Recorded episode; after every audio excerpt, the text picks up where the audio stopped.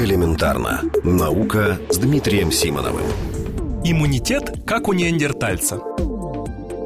Работа иммунной системы выходцев из Африки заметно отличается от того, как она работает у людей европейского типа. Самое интересное, что эти отличия могут объясняться генами неандертальцев, которые есть в геноме каждого европейца или выходца из Европы, но отсутствуют у африканцев.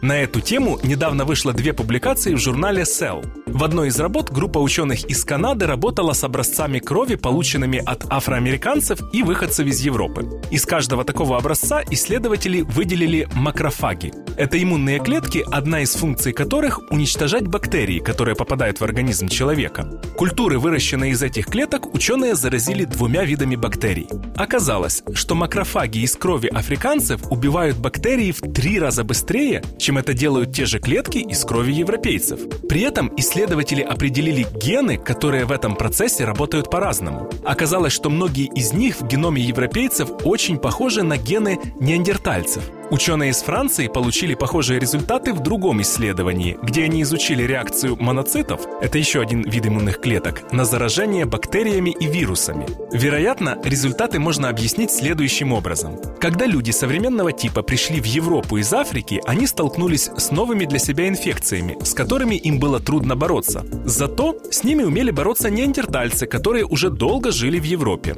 В результате полезные гены неандертальцев закрепились в геноме современных европейцев, европейцев после скрещивания. А африканцы, как известно, никогда не скрещивались с неандертальцами. Но почему тогда европейские гены, отвечающие за иммунитет, такие медленные по сравнению с африканскими? Вероятно, ответ в том, что борьба с некоторыми инфекциями, например, туберкулезом, требует именно медленного иммунного ответа. А кроме того, слишком быстрая иммунная система африканцев может быть причиной более частых аутоиммунных заболеваний.